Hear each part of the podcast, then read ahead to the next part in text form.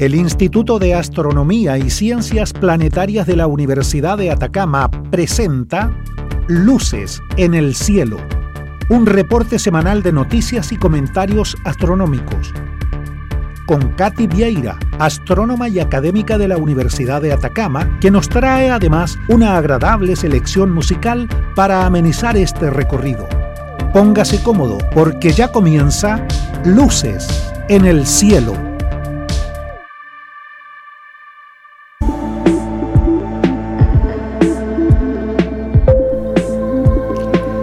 Amigos, hoy es miércoles 22 de septiembre de 2021 e iniciamos nuestro programa Luces en el Cielo, nuestra cita semanal con la astronomía y el espacio exterior, media hora de noticias interesantes y un poco de música para disfrutar. En los micrófonos, quien les habla, Katy Vieira. En los controles, el señor Segundo Iriarte. Bajo la dirección del señor Juan Soto, es hora de comenzar. Luces en el cielo su cita semanal para expandir su universo un poco más allá.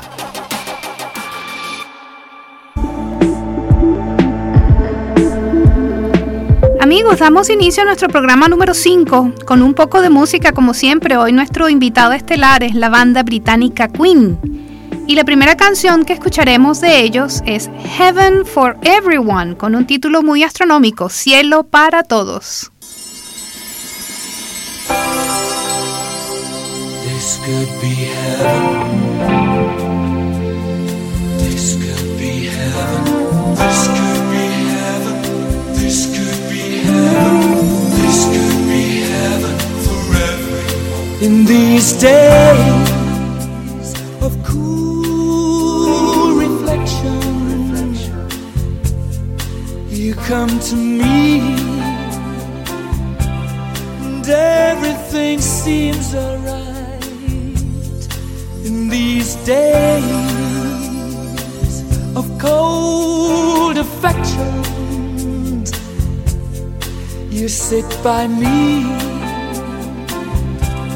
and everything's fine. This could be heaven for everyone. This world could be fed, this world could be fun.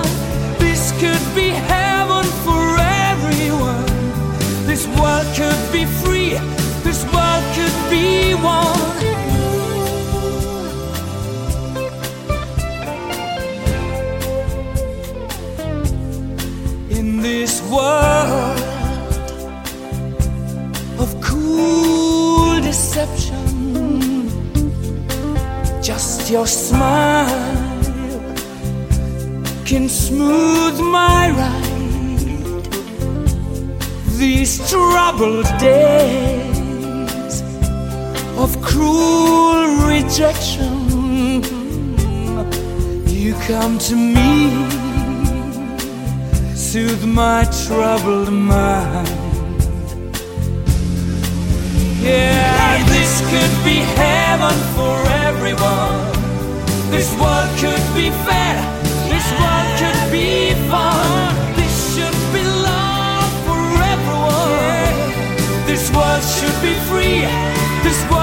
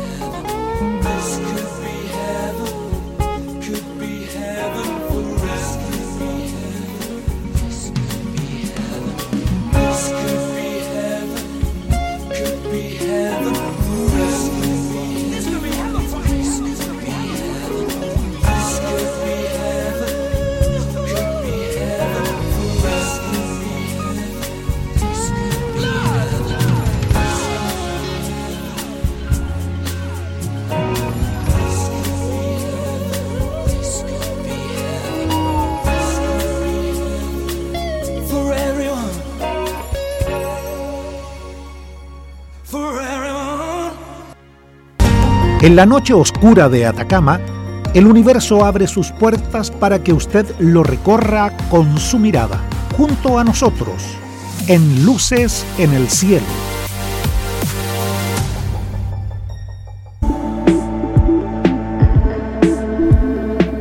Y en nuestro primer segmento hacemos un recorrido del cielo diurno y nocturno. Estamos en la semana 38 del año. Hacia el oeste, Mercurio y Espica visibles juntos desde el atardecer hasta las 9 de la noche. Ayer estuvieron de conjunción, aparentemente muy cerca uno del otro sobre el cielo, aunque en realidad están muy distantes. Venus un poco más arriba, brillante hacia el oeste, se esconde bajo el horizonte una hora y tanto más tarde.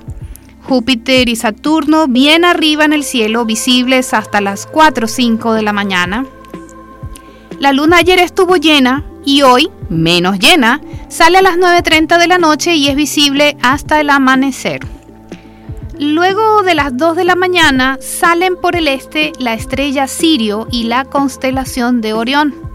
Para el domingo 26 de este mes les recomiendo observar la luna poco después de la medianoche y hasta el amanecer, a poco del cuarto menguante. Va a estar muy cerca del cúmulo estelar de las Pléyades en la constelación del Toro, cerca también de la estrella Aldebarán, que es brillante y rojiza.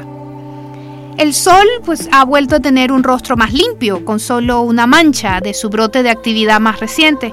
Recuerden, como siempre, no observarlo directamente si aún conservan los lentes en buen estado del eclipse solar, pueden usarlos para observar el astro rey siempre por un rato breve. Y un día como hoy, si aún viviera, el físico y químico inglés Michael Faraday estaría celebrando su cumpleaños número 230. Considerado el más grande científico experimental que jamás haya existido. En su honor, la unidad de capacitancia se denomina faradio. Y recuerden amigos que nos pueden reportar su sintonía o enviarnos sus preguntas a través del correo electrónico radio.uda.cl. Luces en el Cielo, la revista radial astronómica de Atacama, todos los miércoles a las 11 de la mañana por Radio Universidad de Atacama, 96.5 FM.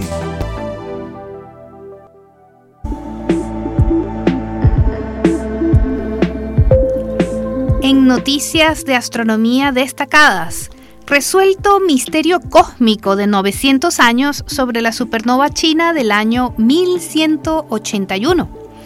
Hablemos primero sobre qué son las supernovas. Son explosiones estelares enormes que pueden tener dos causas más o menos conocidas. La muerte de estrellas masivas o el reencendido explosivo de un cadáver estelar por el acrecimiento de material de una compañera. En nuestra galaxia, y un poco para suerte nuestra, solo se han visto, de acuerdo a los registros históricos, cinco de estos eventos en el último milenio. Uno de estos es la denominada supernova china, que ocurrió en el año 1181 y fue descrita por chinos y japoneses en el siglo XII como una nueva estrella tan brillante como el planeta Saturno y visible por seis meses hasta que se apagó. También registraron su localización aproximada en el cielo, pero hasta ahora no se habían identificado con certeza los restos de esa explosión. De las otras cuatro explosiones de supernova, se conocen bien sus remanentes y orígenes. Pero ahora ya sabemos por fin dónde están los culpables de esta quinta supernova. Astrónomos de Hong Kong, Reino Unido, España, Hungría y Francia han encontrado que la nebulosa PA30 se está expandiendo a una velocidad extrema de más de 1100 kilómetros por segundo. Y retrocediendo la película hacia atrás significa que ese material salió expulsado hace mil años de su centro y eso coincide bastante bien en el tiempo con el momento de la explosión de la supernova china en el año 1181. Esta nebulosa rodea una de las estrellas más calientes de nuestra galaxia, la llamada estrella de Parker, que se encuentra en la zona que los chinos indicaron y tiene la edad apropiada para explicar una explosión de supernova. La supernova china sería de un tipo peculiar llamado tipo IAX, en la que dos estrellas enanas blancas se fusionan explosivamente. El resultado sería una nueva estrella muy caliente y una nebulosa remanente en rápida expansión que le rodea. Siendo este el caso, pues esta nebulosa será estudiada cuidadosamente para aprender más sobre este escenario astrofísico poco común. Estas fusiones estelares producen reacciones nucleares extremas que forman elementos pesados como el oro y el platino. Continuamos ahora con una segunda canción de nuestros invitados musicales. Queen interpreta I Want to Break Free, Quiero ser libre.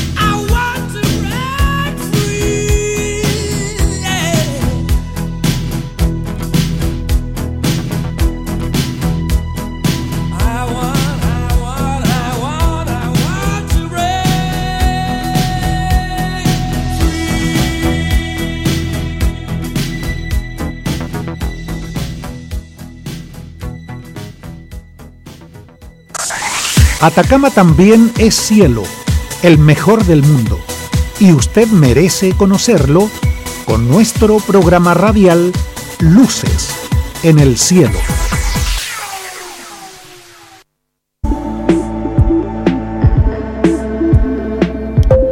Más noticias de astronomía.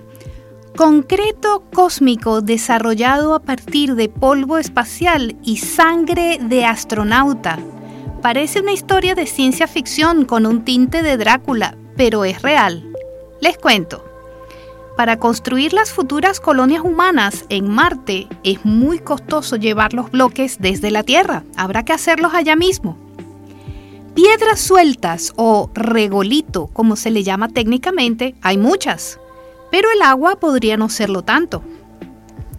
Científicos de la Universidad de Manchester han desarrollado un material tan duro como el concreto, elaborado a partir de un símil de polvo extraterrestre mezclado, y no les miento, con sangre, sudor y lágrimas humanas. Nunca tan cierta esa frase que por cierto originalmente viene de un discurso de Winston Churchill al asumir su puesto como primer ministro. Pero volvamos al concreto espacial con sangre. En este estudio, una proteína de la sangre humana, la albúmina humana, fue mezclada con un material que simula la composición del suelo marciano.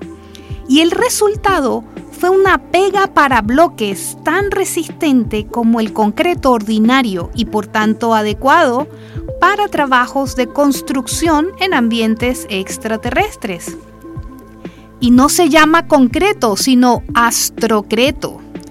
Más aún, los científicos encontraron que incorporando uria, un excedente del cuerpo humano contenido en la orina, el sudor y las lágrimas, se incrementaba la fuerza del material hasta tres veces más. Esta nueva técnica se estima tiene varias ventajas respecto a las que hasta ahora se han considerado para la construcción de estructuras en Marte se estima que una tripulación de seis personas podría producir 500 kilos de astrocreto en el transcurso de dos años. Usándolo para pegar ladrillos hechos también de regolito, cada astronauta podría disponer de material suficiente para construir espacio habitacional para una persona, lo que en efecto duplicaría el hábitat disponible para la siguiente misión tripulada. Tan sorprendente como puede parecer, la sangre animal fue usada en la Edad Media como parte de las mezclas para pegar bloques o ladrillos. Es muy curioso cómo una tecnología antigua y descontinuada sirva de respuesta a un reto de la era espacial. Los científicos investigaron el mecanismo de unión subyacente y encontraron que las proteínas de la sangre se desnaturalizan o cuajan para formar una estructura extendida con interacciones conocidas como láminas beta, que mantienen unido el material con fuerza. Un concepto un poco espeluznante. Y hablando de cosas que parecen mágicas, escuchemos ahora la tercera canción del programa de nuestros invitados estelares, Queen, interpretando A Kind of Magic, una especie de magia.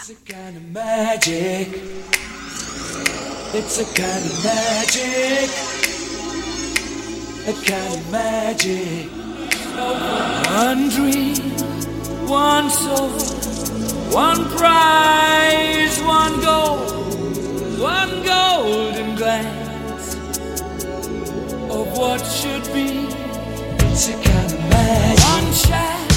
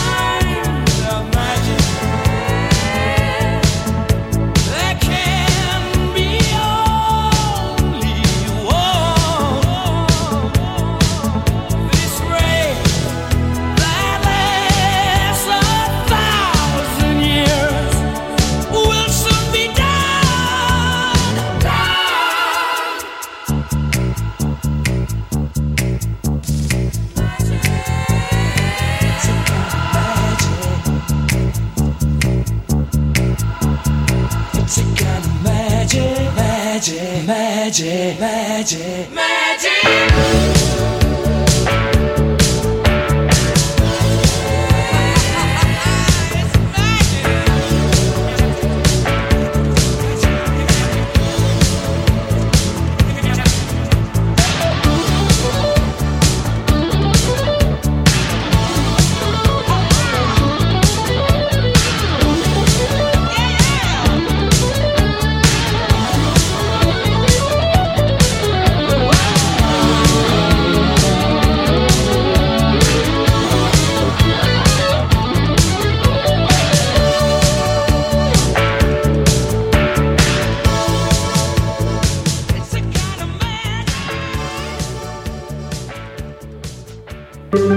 Entre el cielo y la tierra no hay nada oculto.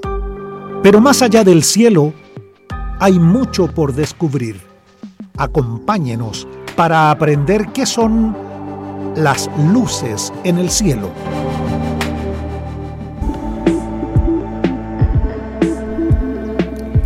En nuestro tercer segmento de noticias, la NASA confirma la existencia de miles de antiguas erupciones volcánicas masivas en Marte. Estudiando la topografía y composición mineral de una zona del planeta rojo llamada Arabia Terra, los científicos han encontrado evidencia de miles de erupciones y supererupciones cuyas emanaciones de polvo y gases tóxicos habrían bloqueado la luz solar y cambiado drásticamente el clima del planeta por décadas. Esto habría ocurrido hace unos 4 mil millones de años y se mantuvo así por unos 500 millones de años, de acuerdo a este nuevo estudio. Después de expulsar miles y miles de toneladas de roca fundida y gas y de extender una espesa capa de cenizas que llegaría a miles de kilómetros del sitio de la erupción, un volcán de esta magnitud colapsa sobre sí mismo dejando una caldera gigante. En Arabia Terra se han identificado siete calderas que ahora se reconocen como restos de antiguos supervolcanes. Anteriormente se creía que estas cuencas observadas en esa zona eran el resultado de impactos de asteroides sobre la superficie marciana. Pero ya desde 2013 comenzó a ganar tracción la idea de que en realidad eran calderas volcánicas debido a que no eran perfectamente redondas y además presentan signos de colapso. Para poder probar esta idea era necesario encontrar más evidencia, una que resultara difícil de revertir y la respuesta fue la ceniza. El equipo de investigadores, entre los cuales habían vulcanólogos, se dedicaron a buscar evidencias de ceniza, más específicamente minerales asociados a ceniza volcánica antigua y posiblemente alterada usando datos uh, del espectrómetro del Mars Reconnaissance Orbiter, un satélite en órbita alrededor del planeta rojo, fue posible identificar la presencia de algunos minerales en la superficie marciana. Mirando en las paredes de los cañones y cráteres ubicados a miles de kilómetros de las calderas donde la ceniza se habría depositado luego de ser transportada por el viento, los científicos fueron capaces de identificar la presencia de minerales volcánicos que al mezclarse con agua formaron una arcilla que contiene monmorillonita, mogolita y alofán. Luego hicieron mapas topográficos tridimensionales con estos datos y concluyeron que las capas de cenizas estaban bastante bien preservadas, poco alteradas por el viento marciano y de hecho como predicen los modelos de los supervolcanes. Para producir toda esa ceniza encontrada, se estima que debieron ocurrir miles de estas erupciones. Una duda que permanece es cómo un planeta pequeño como Marte podría tener tantos de estos supervolcanes concentrados en una zona en particular. Marte de hecho tiene al volcán más grande del sistema solar, el Monte Olimpo, pero ya no está activo. Queda mucho por investigar en Arabia Terra para responder cómo los procesos geológicos intervienen en este proceso. Por cierto, en nuestro Instituto de Astronomía y Ciencias Planetarias de la Universidad de Atacama tenemos a un geólogo especialista precisamente en volcanes marcianos, el doctor Giovanni Leone. Solo en el cielo más oscuro brillan todas las estrellas, como luces en el cielo. Bueno amigos, hemos llegado al final de Luces en el Cielo, su programa de astronomía en Radio Universidad de Atacama. Puede escucharnos nuevamente esta misma noche en nuestra retransmisión a las 22.30 los esperamos el próximo miércoles desde el desierto de Atacama bajo los cielos más limpios del mundo en la frecuencia modulada 96.5. Hasta la próxima.